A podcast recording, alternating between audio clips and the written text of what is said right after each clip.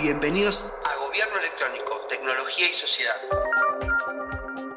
Esta es una charla sobre tecnicaturas informacionales, con el eje puesto en los saberes tecnosociales.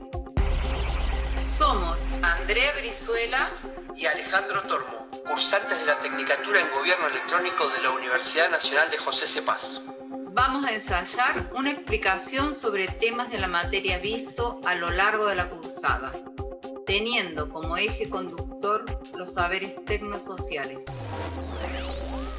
Trataremos de relacionar los contenidos utilizando algunos de los resultados obtenidos de la encuesta realizada al alumnado a principios del cuatrimestre. Vamos al contenido haciendo primero una pequeña introducción.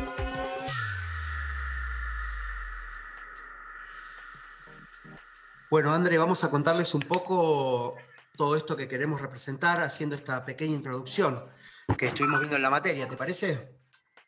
Me parece perfecto, Ale.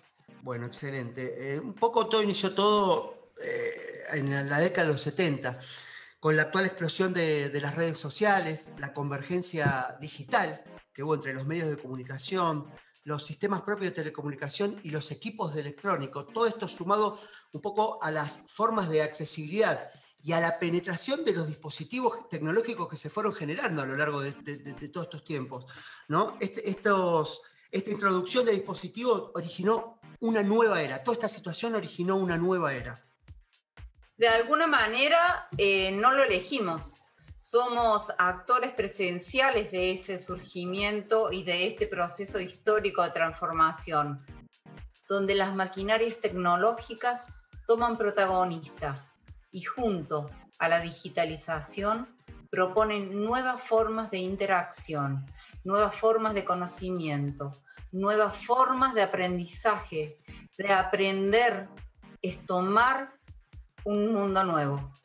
Qué interesante lo que decís, y siguiendo con tu línea, y en términos de, Barico, ¿lo, tenés, Alessandro Barico, un importante filósofo italiano? Lo amo, el escritor de Corriente de la Cera. Bueno, eh, en términos de él, de alguna manera estamos presenciando la metamorfosis, estamos presenciando el cambio, la transformación de lo que él llama la bestia, esto, esto nuevo que llega y avasalla con, su, con, todo su, ser, su, humanidad en el sentido de bestia. Estamos ante las puertas de la era de la información. Ale, y alejándonos un poco de mm, la nostalgia que tiene la bestia, ¿por qué no hablamos como lo haría Malford. Ah, me encanta, Lewis Malford, me encanta, me encanta. Este otro es importante sociólogo estadounidense, historiador, filósofo de la tecnociencia, me encanta. ¿Qué, ¿Cómo lo dirías, como lo dice él? Y el sujeto habla como de la máquina y nos explica desde el surgimiento del reloj, aquel reloj, no tan lejano por cierto, pero que nos hace eh, definir la primera máquina de la civilización moderna y esto me recuerda la anécdota de Kant, que salía por su pequeño pueblo todos los días a las 3 de la tarde a caminar. Y sabes que cuando se rompía el reloj del pueblo, que era la máquina importante del lugar, todos los habitantes ponían sus relojes en hora porque Khan estaba caminando por la plaza y sabían que era las 3 de la tarde. Mirá qué notable, ¿eh? lo importante que es entonces en función de la tecnología, cómo de alguna manera este, determina los comportamientos sociales. Me encanta.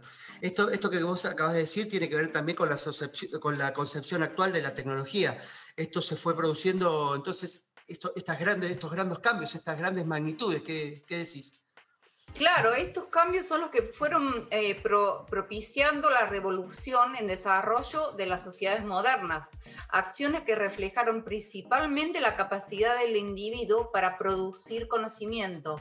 Y acordate de producir conocimiento, porque el producir conocimiento nos hace estar de cara a lo que es el informacionalismo. Gobierno electrónico. Estamos parados frente al informacionalismo.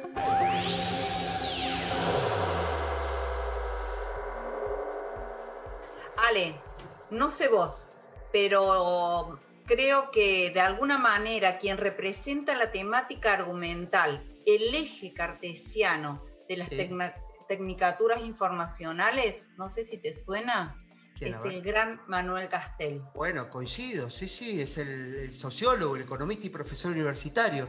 Sí, sí, ¿qué, qué, qué, qué tenés para decirme?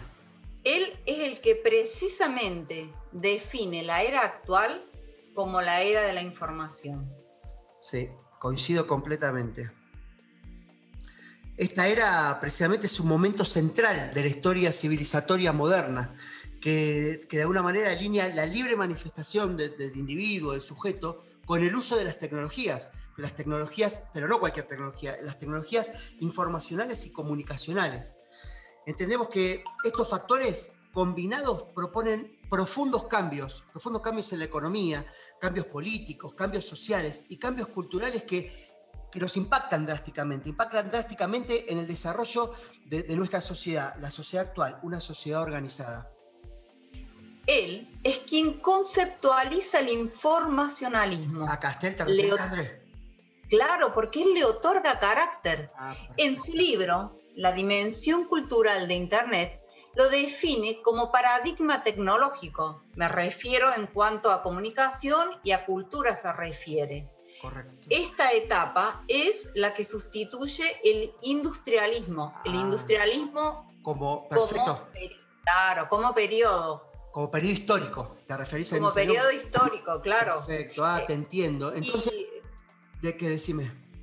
No, y sabes que cuando pensaba en eso, me acordaba como una anécdota muy chiquita. Viste que yo bailo tango, Ale, ¿sabes? Sí, muy bien, muy bien, sí, sí. Tarte, tarte, tarte con el tango. bueno, y me acuerdo de la milonga, que antes teníamos que ir a la milonga y esperar que alguien hiciera un paso para robarlo. Ah. Y, hoy lo subimos a la red, lo compartimos, lo explicamos. Eh, y todo eso tiene que ver con lo que Castel hablaba en cuanto a comunicación y a cultura, me parece. Ah, te entiendo. No, no, perfecto, te entiendo. Entonces, en tal sentido, decimos que Internet no es solo tecnología, sino también es la representación de un espacio de producción cultural, y ahí está bien unido con lo, con lo que me decís, el ejemplo del tango. Es, en este sentido es innovación y es participación, en donde de alguna manera la sociedad moderna encuentra y manifiesta libertad. Entonces, en ese sentido, vos antes ibas a la milonga a, esperar a robar un paso, y hoy por hoy ese paso ya está subido a internet y lo podés este, tomar de ahí, generando de alguna manera. Lo compartís, lo compartís con tus pares, con, ah. con, con los que te interesan. Me encantó cómo lo ejemplificaste. Gobierno electrónico, Internet y la cultura hacker.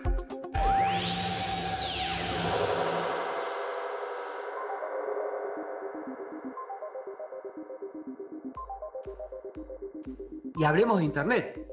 Según definición, conviven en Internet cuatro ámbitos de producción cultural. Estos son interdependientes y necesarios entre sí. Y te cuento. Tenemos la cultura eh, universitaria de la investigación, la contracultural de inventar nuevas formas, nuevos modelos, y la empresarial de hacer dinero, de generar ingresos a través de la innovación. No me quiero olvidar, y creo que es importante, eh, la cultura hacker, de la pasión por crear. Y en este punto me quiero detener, Andrés, en los hackers. No sé qué opinas vos. Sí, yo también me quiero detener en los hackers. Perfecto. ¿Te acordás la encuesta que hicimos al principio? A eso iba, André. Lo quiero relacionar precisamente con los resultados de esa encuesta. Esa encuesta que se le hizo a los alumnos de la, de la cursada, ¿sí? en donde se, se preguntaran temas sobre tecnología, redes, redes sociales y saberes tecnosociales. Y esto es fundamental. En, en, esa encuesta los alumnos eh, hemos dejado, hemos dejado, pues a nosotros no nos lo han hecho, este, hemos dejado asentado información que quiero que compartamos, André. Gobierno electrónico, información y datos de la encuesta. Quiero recordar el resultado de esas encuestas.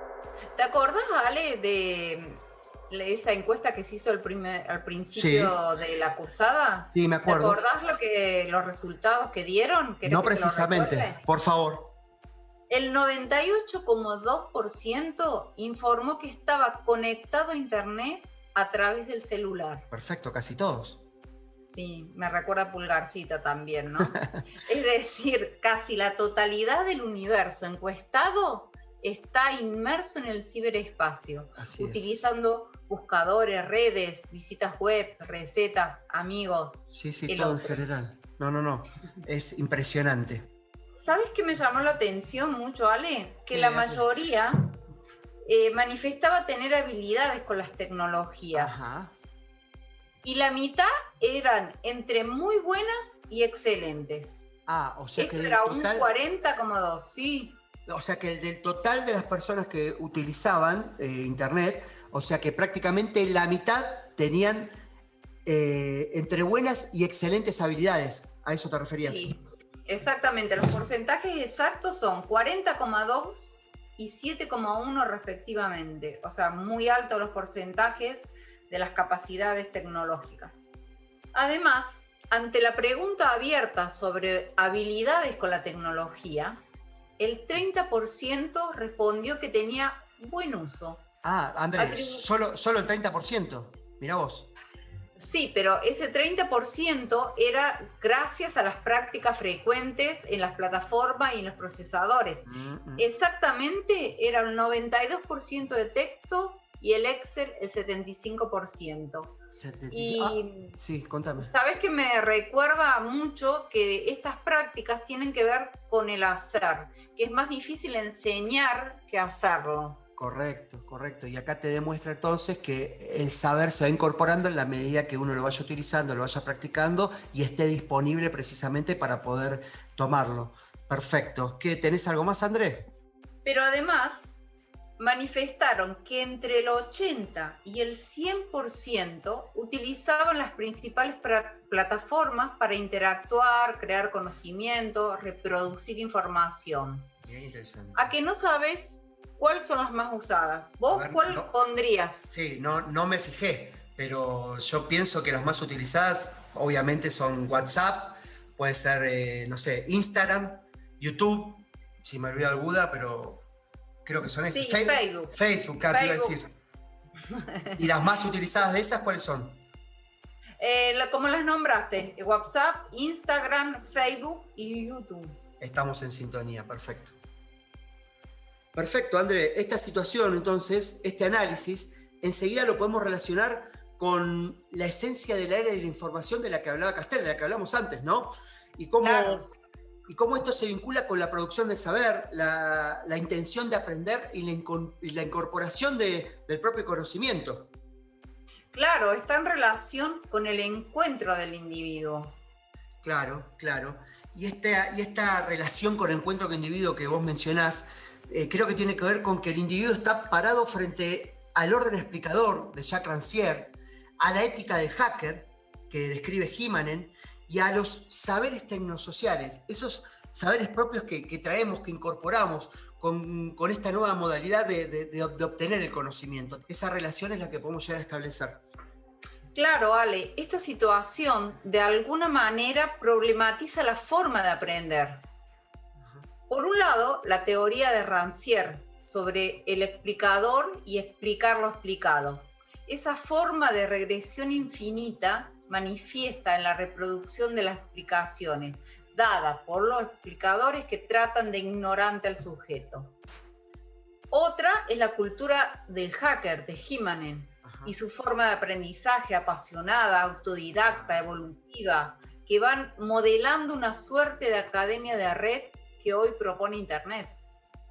Y a la vez, todas las habilidades propias del sujeto nativo tecnológico que incorpora los conocimientos explorando, probando, equivocándose y volviendo a intentar. Y volviendo a la teoría de Rancière, sabes que yo tenía un gran maestro. Contame, me gustan esas cosas que, que, contás. Sí, me encanta. Bueno, yo lo, lo, relacioné muy rápidamente con este maestro, que él decía que él puede explicar paso por paso. Y seguramente él va a llegar al mismo conocimiento, pero el sujeto no llega igual cuando aprende por sí mismo a cuando se lo lleva como si fuera él, él hacía la, la, historia de, uno, de un camino de hotel cinco estrellas, donde vas parando a todos lados. Y cuando vas aprendiendo solo, vas tropezando y volviendo a aprender y aprendiendo el error. Y después llegas al mismo lugar, pero llegas de manera muy distinta. Y esto Rancière lo explica tan claramente y me sentí tan aliviada y tan... Qué lindo ejemplo que das, muy claro. Claro, tan empática con, con, la pensamiento. De, sí, sí. Esto, esto entonces eh, entiendo el sentido de, la encuesta, porque precisamente a través de todo esto que estamos explicando es que se refleja el comportamiento en general, o sea, ¿qué es lo que reflejó la encuesta? Precisamente esto que nosotros estamos hablando. Y entiendo, eh, eh, entonces esa relación cobra sentido, porque de alguna manera Internet le da al individuo, le da al sujeto la posibilidad de crear conocimiento mediante la evolución de sus propias habilidades producto de esta pasión por aprender, por investigar, por compartir esta nueva forma de interactuar, de encontrar el, reconocimiento en la inmensidad del ciberespacio. Eso es precisamente lo que nos está pasando a todos al querer publicar. Vos me dijiste que antes, de alguna manera, eh, ibas a buscar a la milonga la información. Hoy, como todo el mundo quiere compartir, quiere interactuar y quiere manifestarse dentro de esa inmensidad, hoy lo puedes encontrar en ese universo que es de todos, pero a la vez es de, uno, porque nosotros solos estamos en contacto con ese punto. Me, gusta mucho lo que dijiste, Andrés. También, ¿sabes que me encanta? El reconocer que todos tenemos conocimiento y que ese conocimiento tiene un valor, porque todos somos seres valorables. Muy, muy interesante. Yo creo que en ese sentido, esa inquietud eh, permanente nos permite aprender sin la necesidad de, precisamente esto que estás hablando vos, de, explicadores que expresen el saber, eh, frenando nuestro propio uso de la razón, nuestras propias ganas de aprender, nuestro propio, este, nuestra propia, eh, no me sale la palabra, eh, intensidad. ¿sí? Esto es un poco a la vez el reflejo, la esencia de la cultura hacker que de alguna manera todos llevamos dentro. Precisamente es que desconociendo su cultura, y sin saber por qué el hacker es como es, hace lo que hace. Todos desconocemos o desconocíamos, y yo era una, que hasta, haber cursado, que hasta haber cursado de alguna manera, todos somos un poco hacker. Y que todos esos saberes tecnosociales que traemos arraigados, que pudimos incorporar, son los mismos que tienen y motivan al hacker Muy cierto. a buscar el entretenimiento en el ordenador, como dice Pekka Ah, eso no lo dijiste vos. No, no lo dije yo, pero lo descubrí cuando leí en el libro de Pekka Jimane El espíritu del hacker en la era de la información. Perfecto. Y me sentí muy empática con él. Cuando yo hice la encuesta, te voy a contar un secreto, pero no le cuentes a nadie. Esperemos que nadie oiga. yo creía que el hacker era ese mundo de sabiondos inaccesibles, eh, muy privado para todos. Y ahora me siento muy cercana. Claro, es otra cosa. Bueno, vos sabés que eh, generalmente al hacker se lo asocia con, una intención delictiva, con, tiene una connotación negativa. Son considerados eh, personajes transgresores de la ley y se los involucra con, digamos, con el robo de datos, con la manipulación o el daño de páginas eh, en general.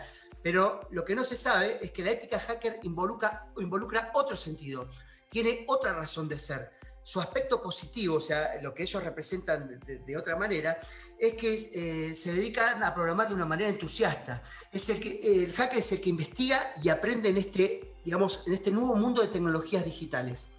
Bueno, esto que vos decís, Ashley, es algo que a mí me gustaría remarcar, porque la encuesta evidenció, y a mí, por ejemplo, me llamó mucho la atención, no sé a vos, que cuando eh, la consigna preguntaba si el término hacker era conocido. Ah, sí, sí, sí, correcto.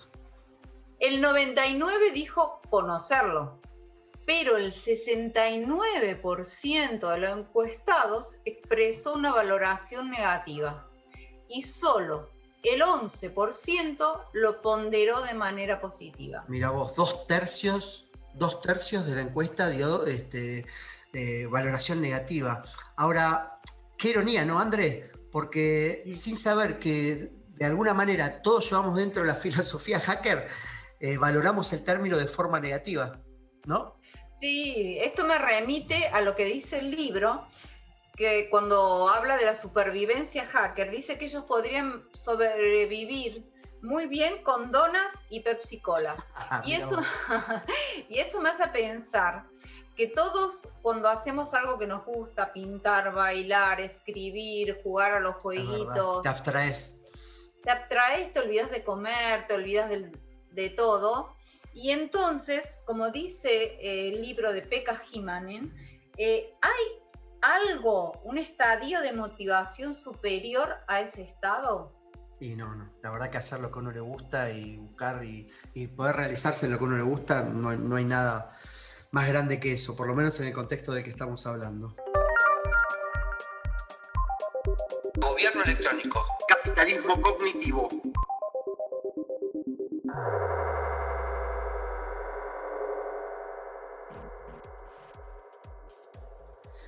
Bueno, pero más allá de, de, todo esto y teniendo en cuenta el contexto del que ya hablamos, en definitiva, creo que todos creamos conocimiento y hoy día eso tiene valor. Y si lo conceptualizamos como hace Mariano Zuckerfeld, que sé que a vos te gusta mucho el autor, este Me encanta. Bueno, esto, ahora, me das una apreciación porque siempre tenés, este, eh, no sé, pensamientos atinados sobre esas cosas. Eh, esto, tiene, este tiene nombre, Mariano lo conceptualiza y tiene nombre, y, se, y él lo denomina eh, capitalismo cognitivo. Y en este sentido, y por último, creo que nos gustaría de alguna manera abordar ese concepto de capitalismo cognitivo él le da el valor al saber, le da valor al conocimiento. Además, nos, nos advierte de, de cara al futuro cómo defender ese valor. Muy interesante. Correcto, correcto. En este sentido, con el nuevo concepto de sociedad del que estamos hablando, el que venimos manifestándonos a lo largo de la charla, eh, los paradigmas productivos, y, esto es algo que le vamos a dar entrada al capitalismo cognitivo, ¿no? Eh, los paradigmas productivos y los insumos para la producción también están cambiando, André. Existe en este sentido una reformulación de, conceptos que constituyen unos nuevos tipos de bienes, nuevas formas de producción, nuevos tipos de trabajo, nuevas maneras en, en relacionarnos con este trabajo. Como así también existen distintas alternativas de comercializar estos bienes que resultan del proceso productivo que enarbola esta etapa, esta, esta nueva etapa, ¿no? Eh, claro, esta etapa es el modelo de producción capitalista. Es lo que se denomina, claro, es lo que se denomina el capitalismo cognitivo o informacional. Y conceptualiza el, el surgimiento de los denominados bienes informacionales. Coincide. Que Castel lo explica brillantemente. Qué buena sos vos asociando eh, autores, ¿eh? Ah. Ahora lo, trajiste a Castells. ¿Qué dice Castells? Castel dice, son los basados en la producción de la información para producir más información. Perfecto. Y esto me une a Mariano. Eh, mirá, no sé, viste, como, no sé cómo ponemos atando cabos con Mariano, claro. Todo es hipervínculo, hipertextualidad. Decime. Claro, tal cual. Eh, Castel lo explica eh, sociológicamente y Mariano eh, nos abre las puertas del futuro de esos bienes informacionales. Correcto, correcto. ¿Cómo te gusta Zuckerfeld a vos? Te leíste ah, todos los. Encanta. No, no, muy recomendable. Yo creo que esto que vos decís y esto que venimos este, comentando eh, problematiza de alguna manera las relaciones, las nuevas relaciones, porque con los nuevos trabajos, con las nuevas dificultades que esto presenta, cómo, cómo se manifiestan las empresas en este sentido, eh, esto discute con los derechos eh, involucrados en, la, misma creación y en la promoción y el acceso a dichos bienes, generando de alguna manera tensiones que yo creo, André, que esto se debe atender. Son estas nuevas necesidades que surgen, este, que traen nuevos problemas y que de alguna manera eh, se necesitan atender para hacer que esta sociedad siga armonizada. Sí, creo que la mejor forma para atender es entender. Y gracias a Dios esta materia nos permitió entender y estar abiertos para cuando haya que atender, que es ayer. Me gusta cómo le echaste luz a, a mi pensamiento, me gusta. Gobierno electrónico. Síntesis de la exposición.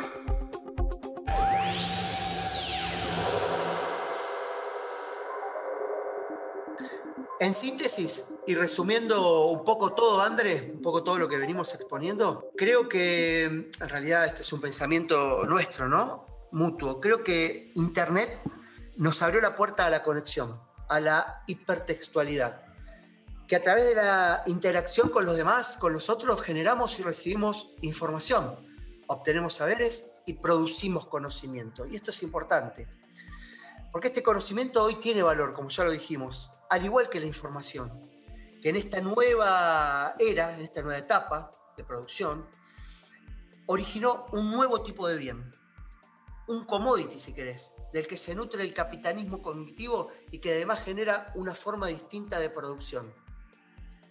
¿Qué opinas? ¿Sabes qué palabra me llamó la atención? A, que no lo adivinas. ¿Difícil? Difícil. Complicada de todas las que dijiste. Hipertextualidad. ¿Qué, te, trajo a la memoria? bueno, viste como dice Facundo Manes, que, que, solo guardamos las cosas que nos emocionan.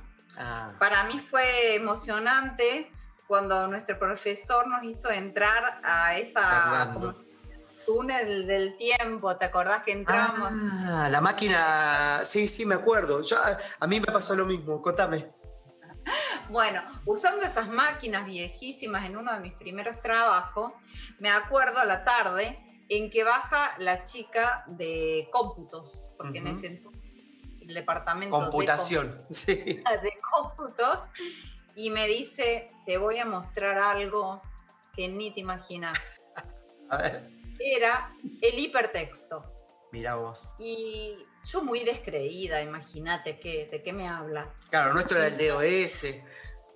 Claro, ¿de qué me habla esta persona?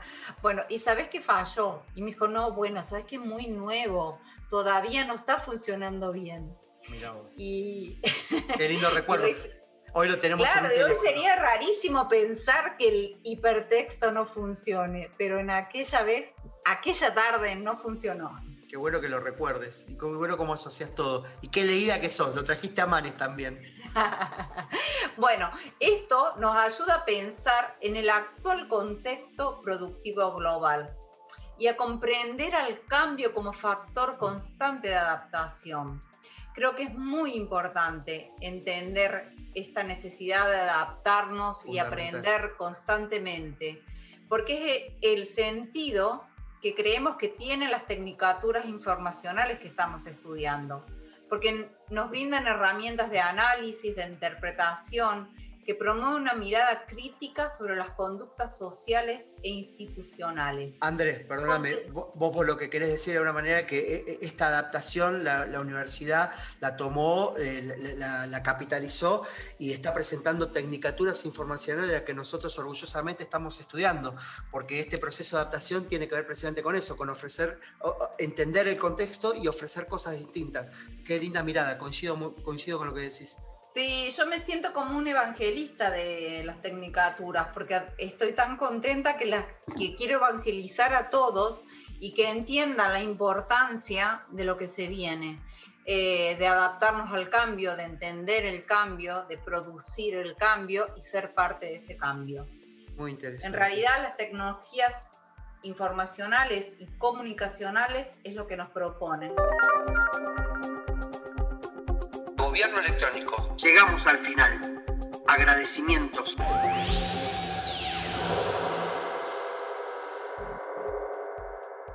Bueno, muchas gracias por estar, gracias por escucharnos y esperamos haber cumplido junto a Andrea eh, con los requerimientos de, la materia.